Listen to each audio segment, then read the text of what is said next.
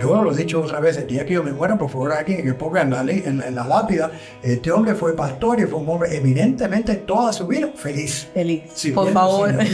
No quiere, decir, no quiere decir que no hubo problema, pero yo creo que, quede, que el, el, legado que quede es que viví sirviendo al Señor y viví feliz. Que la memoria que se tenga de mí no es que ha sido, en, Cuba, con todos los problemas que uno puede tener fui bien feliz porque nunca me faltó la mano del Señor, la ayuda del Señor, la dirección del Señor y la paz del Señor. Nunca me faltó. Que tuve momentos malos, sí, que sufrí también.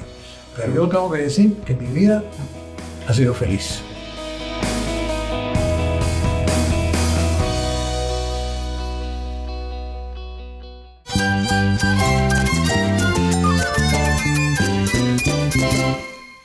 Cristo es todo para mí. Mi Salvador, mi amigo mi guía. Cristo es mi verdad. Es nuestra guía, nuestro faro. Cristo es el Señor y Salvador. Nuestro protector, nuestro amparo, nuestra fortaleza. Es Jesús, el único que te lleva a Dios, el único camino, la verdad y la vida. No hay más ningún camino, es Jesús. Estás escuchando el faro de redención. Cristo desde toda la Biblia, para toda Cuba y para todo el mundo.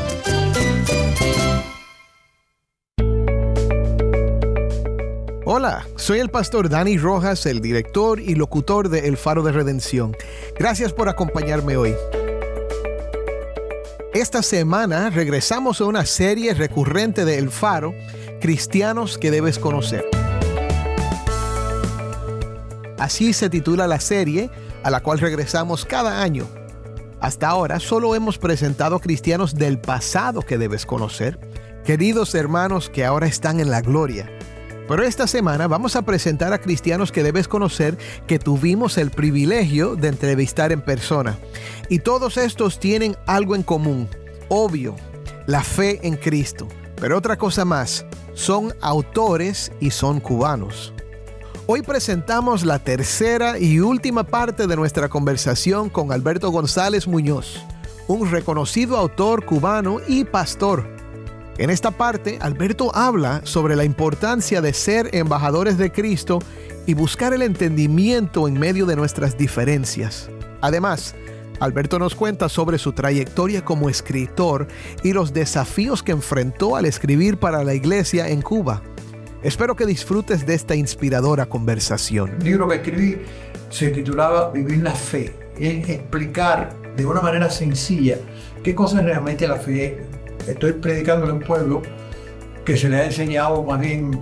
sí, que, tenía, que ha tenido sus características. Que exactamente. características específicas y que ha sido muy influenciado por, por la enseñanza marxista. Entonces, sí. empecé ese libro que es vivir la fe. Las, cosas elementales de la vida cristiana, pero explicadas de manera sencilla. Y yo, bueno, fui por todo ese libro, hice mi plan de libro, me puse a escribir el libro y, y bueno, lanzo mi libro, se lo mando a la gente y empieza la gente a pedirme el libro y a pedirme el libro. Quédate conmigo para ver a Cristo obrando en su pueblo.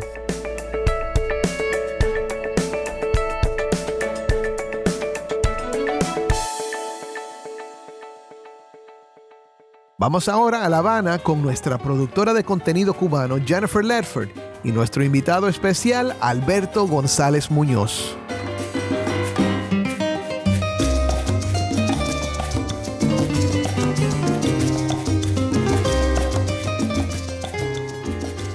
Mi vida cambió. Yo te puedo asegurar que si yo no hubiera ido a unidades militares de ayuda a la producción, mi ministerio no hubiera sido lo que ha sido. Probablemente hubiera sido un tipo muy orgulloso, muy orgulloso, de mente muy cerrada, muy exigente, mm. que en parte creo que lo soy, ¿tú entiendes? Sí, sí, sí. Moldeado por la, obra del Señor. ¿no? Porque sí, soy muy quijilloso para algunas cosas, para, pero me doy cuenta que aprendí a tener misericordia de la gente. Porque a veces cuando tú, tú te das cuenta que tú has vivido una vida correcta, tú no te has equivocado, tú, tú entiendes, tú te crees que tú eres, te la sabes toda y, o sea que yo creo, estoy, estoy seguro que a mí a, las unidades militares de la represión no me llamó el gobierno revolucionario. Wow.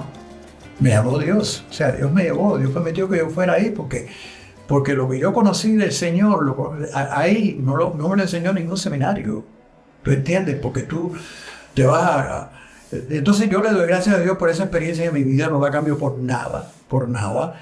Y cuando yo analizo mi vida a través de todo eso, me doy cuenta que el, que el hombre que entró ahí en 1965 no fue que salió en 1968. Este era un, era un joven orgulloso, petulante, eh, creído, que se creía que era lo mejor del mundo. Eh, el que salió, no, el que salió sabía que solamente por la gracia de Dios podía salir a flote y que a fin yo podía ser tan buen educado y tan bien, tan conocedor de Biblia, pero podía arrastrarme, sentir el deseo de arrastrarme como cualquier otro en el pecado y la maldad, porque porque soy un ser humano. Entonces, solo, solo ahora el espíritu en mi vida, ¿no? Entonces, eso, eso me, me, cambió. Y esa idea de que yo, yo ese insisto y cuando escribo pongo eso, que los cristianos somos embajadores, por favor, embajadores en el nombre de Cristo. Nuestra misión no es llegar a cantarle a las 40 a una persona. Nuestra misión es buscar el medio de entendernos, el medio de entender la gente. Entonces, he tratado de desarrollar ese, a veces he sido entendido por algunos cristianos, otras veces otras no. veces no, obvio. Sí. Otras veces no. Pero, y ya te digo, cuando yo escribí ese libro y las experiencias que yo tuve y las que tuve después de ese libro, a los, a los 30, 40 años, cuando volví a encontrarme con alguna de esas personas, eh, fue increíble porque yo no puedo ponerle límites a la obra de Dios. Dios, Dios convierte a quien Él quiere. A quien Él quiere. Amén. ¿Te das cuenta? Entonces, porque haya tenido una historia. No, no, no, no. Cuando yo volví a ver el jefe de, de, la primera unidad donde yo estuve, que nos dijo que todos éramos lacra social y que no íbamos a salir de ahí hasta que no nos cambiaron.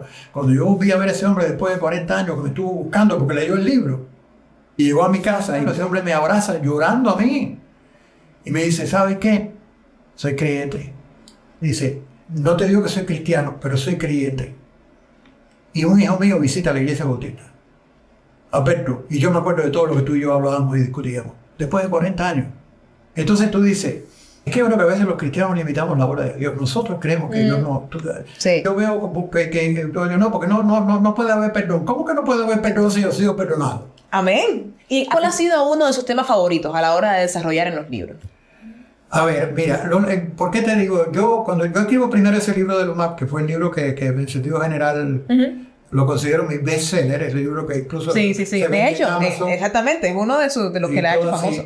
Eh, que está, está traducido en español y está traducido también al portugués. Entonces, pero yo, cuando empiezo a trabajar en Transmundial, me dicen "No, que después que tú, que los creyentes te mandan, tienes que buscar literatura. Entonces, yo estoy pensando en oyentes cubanos.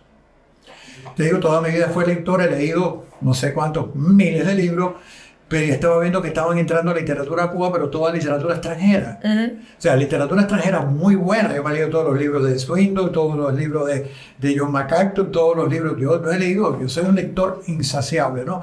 Pero yo decía, hace falta una literatura que un cubano promedio pueda entender, Pueda entender. y que a la vez hable de situaciones eh, que Sí, aplicable a su contexto, exactamente. Aplicable- Estoy viendo que me está escribiendo mucha gente de Oriente, muchos campesinos, o sea, no me están escribiendo mucha gente de cultura que Ujú, dominan. Exactamente, eh, que, que el idioma que domine sea yo asequible quiero- a yo esa escribir algo que cuando yo le mande algo a la gente pueda ser asequible a, a esa- ese sector, claro, a esa a comunidad. ese, a ese sector, sin que sean libros simplistas, pero que a la vez, o sea, esté presentando el Evangelio. Entonces, cuando empieza la gente a escribir, me veo que la gente me estaba escribiendo, y al cabo que yo estoy, empiezo a recibir más de 100, 200 cartas mensuales, eso devolvió un trabajo, Arduo.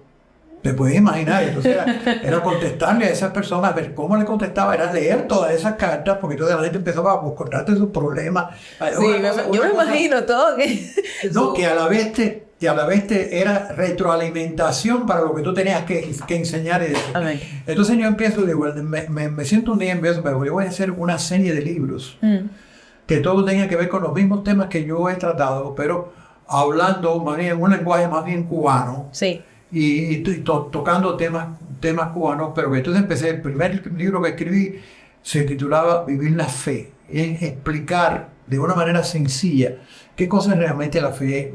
Estoy predicándole a un pueblo que se le ha enseñado más bien... no sí, que, tenía, que ha tenido a sus características. que tiene sus Exactamente. características específicas y que ha sido muy influenciado por, por la enseñanza marxista y todo Ajá, eso. Entonces, sí. empecé ese libro que es la- Vivir la Vivir Fe. la fe. Las, las cosas elementales de la vida cristiana, pero explicadas de manera sencilla. Sí. Y yo, bueno, fui por todo ese libro, hice mi plan de libro, me puse a escribir el libro y Y bueno, lanzo mi libro, se lo mando a la gente y empieza la gente a pedirme el libro y a pedirme el libro. Y entonces tengo que imprimir el libro. No sé cuántos miles de libros de eso yo hice. Y quiero hacer esta pregunta. ¿A qué retos, tanto quizás materiales como espirituales, se tuvo que enfrentar usted a la hora de decidir? ¿Cómo, bueno, mira, la, realidad es que yo siempre deseé escribir y me gustaba escribir. Entonces, el, el reto era cómo voy a imprimir, con qué dinero voy a imprimir, con qué... En Cuba, sí. ¿dónde voy, ¿Dónde voy a imprimir? Porque la otra cosa Tú sabes, ¿no? ¿Para qué vamos a hablar de eso? ¿Dónde voy a imprimir? Mira, el problema es que uno se le olvida que Dios es Dios. Dios es Dios. Uno se le olvida eso. Se le olvida eso. Mira, yo estaba trabajando en ese momento también en lo que era la educación cristiana en la, en la Convención Bautista.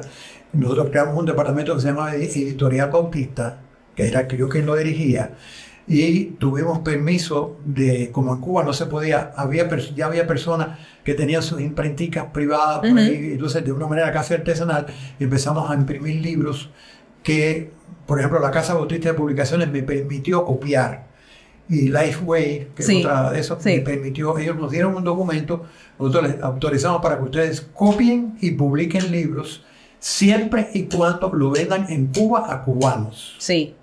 No pueden vender sus libros en el mercado internacional, claro. No pueden venderlos en el mercado internacional. Pero ustedes gratuitamente pueden copiar esos libros, nos dieron los archivos de esos libros, los pueden publicar, los pueden copiar. Entonces empezamos a buscar y empezamos a encontrar gente que tenían imprenticas Qué bendición. Las cosas que el Señor hace, las cosas que el Señor hace. Es que uno dice, Señor. ¿Cómo puede ser? Toda mi vida lo he leído, que nada es imposible para Dios. Exactamente. y de momento nos encontramos con esto. Nos, encontramos con esto. Nos encontramos gente que nos venía que imprimía. Entonces empezamos a imprimir, pero muy artesanalmente. Y ya después venimos, empezamos a imprimir con carátula de color, con no sé qué, que para acá, que para allá. Entonces lanzo ese primer libro, que el libro fue un éxito. El libro. La recepción de la audiencia. Hábleme de eso, de la recepción de la audiencia de su No, entonces enseguida llegaron las cartas y entonces empecé también a vender el libro. Mm. Entonces, yo digo, bueno, esto es un ministerio, yo no, tengo, no me interesa ganar dinero. Si yo, yo, yo, yo quiero, también en Cuba hay mucha gente pobre, la gente que me... Sí, exacto, sí. Ok, el libro me costó eso, yo lo voy a, en el nombre de eso, yo lo voy a vender a la mitad. Sí, renunció a su propio derecho de, yo te tengo que decir realmente que yo he vendido miles de libros y no he ganado un centavo de esos libros. Lo único que le he ganado son los que se han vendido en Amazon. Con esos libros que he vendido en Amazon, yo he podido publicarlos. Mm. ¿Te das cuenta? Entonces, una pregunta que se me ocurre. Según la experiencia, que vemos que es vasta, con respecto a su trayectoria en la escritura, consejos a los cristianos cubanos o incluso no cubanos que quieran dedicarse al arte de, escribir para la iglesia. Consejos según su experiencia. Bueno, yo, creo que evidentemente hay que tener cierta preparación, o sea, hay que tener cierta cultura. Yo creo que en eso, la formación que yo tuve en mi escuela y todo ese tipo de cosas. Tuvo muchísima influencia, obviamente. Tuve influencia porque yo estudié letras, por ejemplo, y todo eso. Yo creo que, pero yo siempre le digo a la gente, escribe, escribe. Exactamente. escribe. Escribe. Escribe. No tienes que eh, esperar a, no, no, no, que... No, tienes que escribir un libro. Tuviste una experiencia buena, eh, tuviste una cosa agradable que te pasó, siéntate, ordena tu mente y, escribe eso y redáctalo pensando en que otra persona lo va a leer. Tienes que entender lo que tú... Es lo que yo le digo a la gente, escribir. Sí. Yo hace Primero leer mucho. Leer, que leer, leer mucho. Amén. O sea, la persona que no ha leído no puede escribir. Mm, eso es crucial. Y eso es una cosa que tú acumulas a través de, toda, de toda la vida. O sea, tienes que tener conocimiento y, y aún así uno comete errores. De todo tipo. Eso, sí, y, y, ser humilde también. Ser humilde ante los errores. Tiene que haber un ambaje. Tú tienes que tener un, algo que te, dé, que te permita, porque cuando tú has leído los clásicos, tú has leído eh, los novelistas famosos.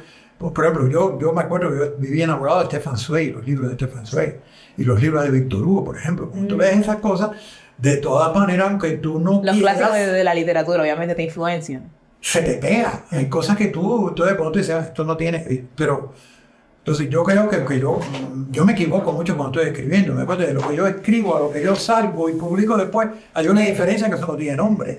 Pero, pero para mí, escribir. ¿Quieres escribir? Escribe. a la otra cosa, no puedes estar trancado en tu cuarto. Tú tienes que vivir la vida con la gente y tienes que meterte en la vida de la gente. Porque vas a escribir para ellos. Porque vas a escribir para ellos. Tienes que estar al tanto de la gente tampoco. O sea que, que hay que mediar y creo que también quizás hay etapas en la vida más propicias para eso que, que, que otro. Y yo te digo, yo empecé a escribir, a escribir, a escribir ya cuando tenía 50 años.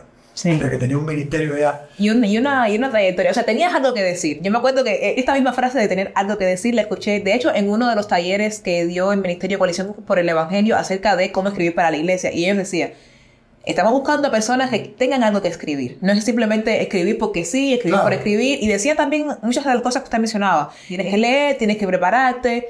Y, y sí, es tienes que tener un bagaje para saber Hay que tener un bagaje porque de todas maneras la, literatura, aunque, y aunque quieras escribirla de manera sencilla, mm. quieras escribir de manera sencilla, ¿no?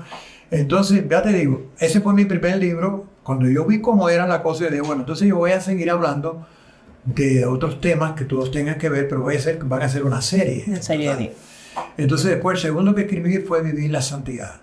Mm que quería que porque la gente no habla de santidad y yo creo que también puede ser que el concepto esté errado y... sí yo recuerdo una de una autora que yo eh, he leído que se llama Jackie Gilperry una autora americana y ella dice que cuando las personas es verdad que muchas veces las personas cuando escuchan la palabra santidad se imaginan algo que tenga que ver que tiene que ver con el aburrimiento por no reírse por una, en una serie de reglas pero es que Dios es santo y eso es hermoso. Es hermoso es bueno. Entonces yo escribí ese libro del enfoque de que la santidad es un tesoro. Amén. Es un tesoro. O sea que cuando yo, decido vivir una vida de santidad, yo estoy apropiándome de un tesoro. No es lo que yo voy a perder, es lo que voy a ganar. Es la riqueza que voy a ganar en mi vida al lado del Señor, con todo lo bueno que la santidad va a aportar a mi vida y con todo lo malo que la santidad va a... Entonces ese es el enfoque de ese libro. Cuando yo digo que no es malo esos momentos en que el Señor nos ayuda a, ejercer nuestra, nuestra, santidad, nuestra misericordia. Entonces yo digo, bueno, y, en fin, ese tipo de cosas. Cuando estamos predicando el Evangelio, y yo sé que lo, que lo que voy a decir ahora, creo que todas las personas que alguna vez han predicado el Evangelio se van a sentirse relacionadas con eso. Estamos predicando el Evangelio y en algún momento nos encontramos con alguien que ha tenido una decepción con la iglesia y por eso ha dicho, mira, yo no voy más a la iglesia por esto, porque me pasó esto.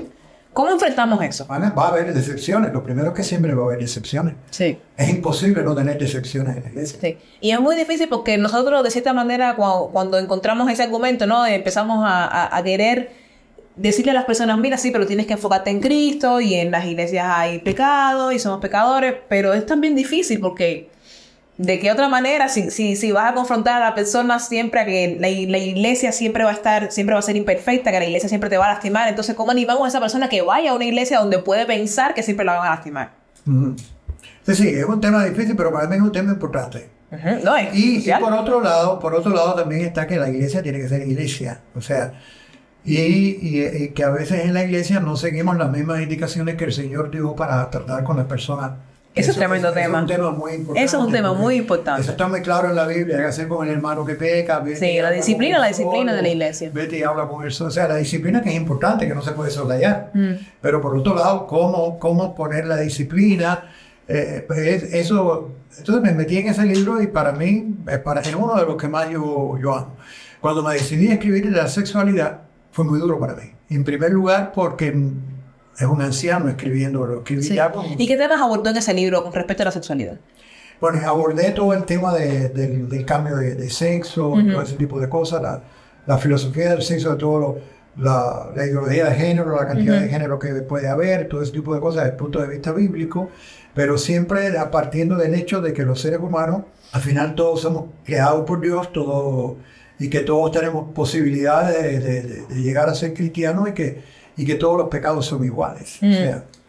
eso, eso es muy interesante. Para mí, lo, principal es que me parece que alguna gente ahora tiene la homosexualidad como el pecado. Como el peor pecado, imperdonable. A ver. Sí. Entonces, yo no puedo tomar los pecados sexuales, no los puedo separar de la avaricia, de la mentira. Están todos al mismo nivel. amor, porque en la Biblia todos los pecados están al mismo nivel. Mm. Entonces, yo no tengo por qué, si yo, o sea, tengo que seguir enseñando el Evangelio, tengo que decir que es pecado, tengo que decir que hay que arrepentirse en los pecados, que la Biblia puede ser cambiada, pero yo no puedo ponerlo en el, en el plano de personas indeseables y no tratables. En un subconjunto de que, están más abajo. Que en eso me ayudó lo más también. Mm. Yo no lo creo. Cuando oigo que los hijos del pastor son desgraciados por estar en la iglesia, no creo eso. Eso es mentira.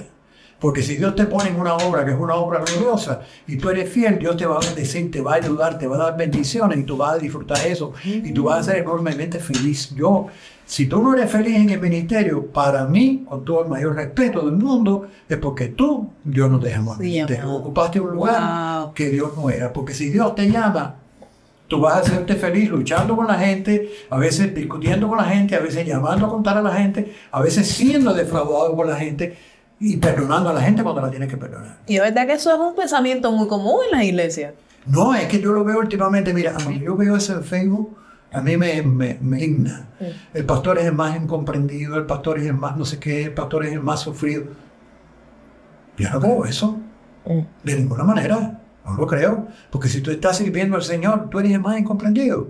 No, no, tú vas a tener incomprensiones, vas a tener problemas, vas a tener traiciones, vas a tener de todo, pero como tú estás sirviendo al Rey de Reyes y Señor de Señores, tú vas a ser feliz. Tu fortaleza es el Señor, exactamente. La fortaleza te vas a tener y tú vas a poder enfrentar todo eso, y tú vas a poder comprender y tú vas a poder estar. Y nuestro deleite es en el Señor, a nuestro veces deleite. De, de, las cosas que tú dices, mira para eso lo que este me está haciendo. Sí. Porque tú, tú tienes tu mira en otra cosa, tu mm, mira la tienes. Y, y yo, la experiencia que yo he tenido es que aquellas personas que en algún momento han sido enemigos míos en la iglesia, yo te diría que un porcentaje tremendo al final ha llegado un momento en que no ha pedido perdón. Y, entonces yo, yo tengo que decir, yo, yo lo he dicho otra vez, el día que yo me muera, por favor, aquí que ponga en la, en, en la lápida, este hombre fue pastor y fue un hombre evidentemente toda su vida feliz. Feliz. por favor. No quiere, decir, no quiere decir que no haya problema, pero yo creo que, quede, que el, el legado que quede que viví sirviendo al Señor y viví feliz. Que la memoria que se tenga de mí no es que ha sido, en, Cuba, con todos los problemas que uno puede tener. Fui bien feliz porque nunca me faltó la mano del Señor, la ayuda del Señor, la dirección del Señor y la paz del Señor. Nunca me faltó. Que tuvo momentos malos, sí, que sufrí también. A veces, ok, pero no, yo no puedo decir. Pero no es que eso es la razón de mi felicidad. a, veces, a veces te transmiten por Facebook que es la peor de la Fíjese de las ocupaciones, de, los ministerios, de los... Tú, estás sirviendo al Señor, estás sirviendo a la gente, estás edificando a los creyentes, estás eh, luchando para que maduren. Bueno, hay sufrimiento, pero tú no puedes decir que es la peor de eso, porque al final, al final, todo este mundo va a terminar, todo va a acabar, y lo único que va a quedar es la obra del Señor y vamos a estar en los cielos durante por la eternidad. Así que he estado, he estado trabajando mi vida y los frutos de mi vida van a estar allá, no van a estar acá. Todo esto desaparezca. Entonces, eso para mí, yo, a mí me indigna cuando yo oigo que el ministerio es la más eh, difícil y desagradable. La tarea más difícil, sí. Porque yo tengo que decir que mi vida ha sido feliz. Y mi familia, feliz. Yo no tengo ni. Mis hijos, que, que los hijos de los pastores sufren. No, mis hijos no han sufrido. Ellos han enfrentado problemas y cuando ha habido problemas, cuando ha habido problemas a veces en la iglesia, que tú sabes que los hay, me dice, no, eh, yo porque una vez una conversación que le dije, miren, miren, aprendan esto una vez en la vida, apréndanlo una vez. Cuando tú veas que hay personas que te están, que tú ves que te están haciendo enemistad, no te enfoques en esa persona, enfócate en la multitud que tú tienes al lado que te respeta y que te ama y que te sigue. Mm. Porque si tú todas, todas tus miradas están puestas en esa persona, que te tiene envidia, que no sé qué, que quiere el cargo que tú tienes, y entonces te está, te está poniendo que esa cosa ocurre. Bravo, sí. Pues mis hermanas y mis hermanos, este ha sido Alberto González. Hemos hablado muchísimo, estoy segura que todos los oyentes han disfrutado de nuestra conversación, de, todo lo que usted nos ha compartido y que lo mucho que nos ha hecho meditar en, en, tantas cosas, ¿no? todas las cosas que hemos hablado. Así que les exhorto a todos los oyentes a que sigan orando por el ministerio de Alberto González, por las cosas que están haciendo en las iglesias, por seguir alcanzando el Evangelio. Y le damos muchas gracias a Dios por su sintonía. Dios le bendiga mucho.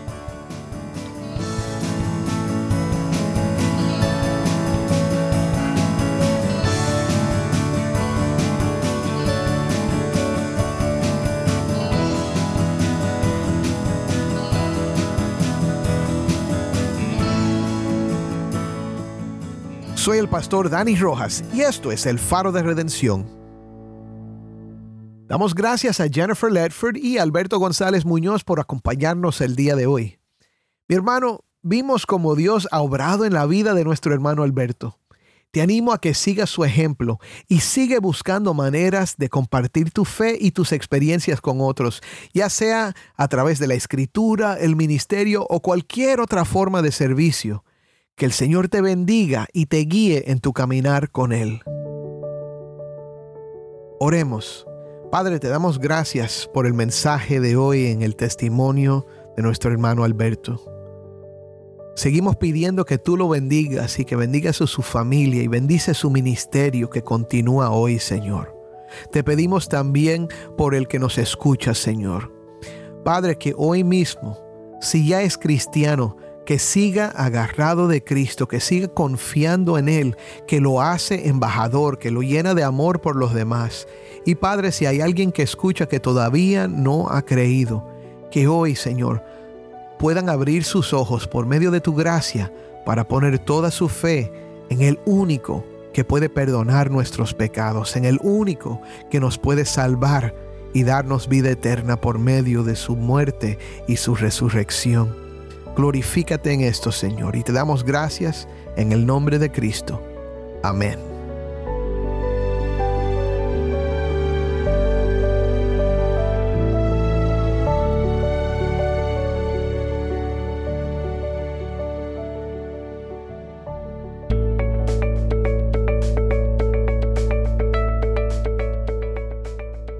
El Faro de Redención es un ministerio de Haven Ministries.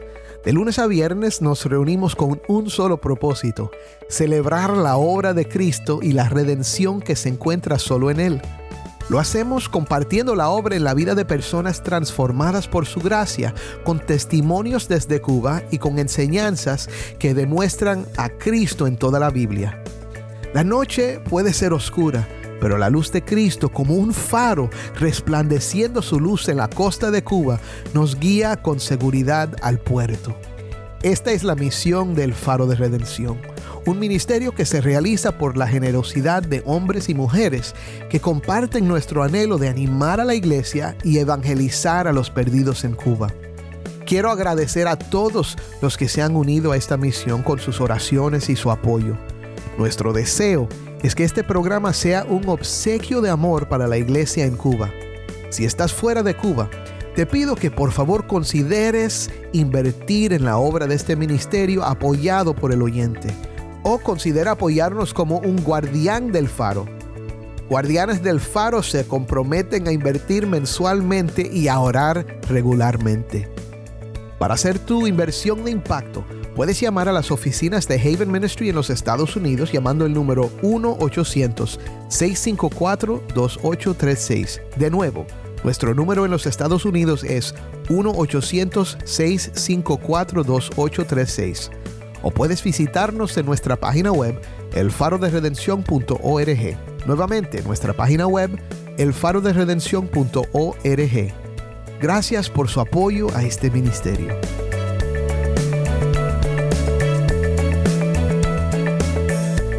No olvides buscar el perfil del Faro de Redención en Facebook, Instagram y Twitter, donde encontrarás diariamente más recursos para animarte en tu fe. También puedes escribirnos por WhatsApp al 1-909-237-8762. 1-909-237-8762.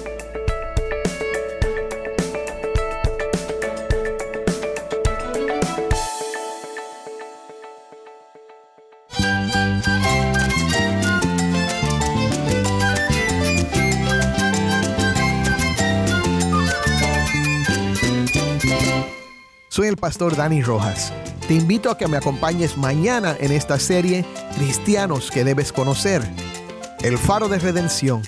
Cristo desde toda la Biblia, para toda Cuba y para todo el mundo.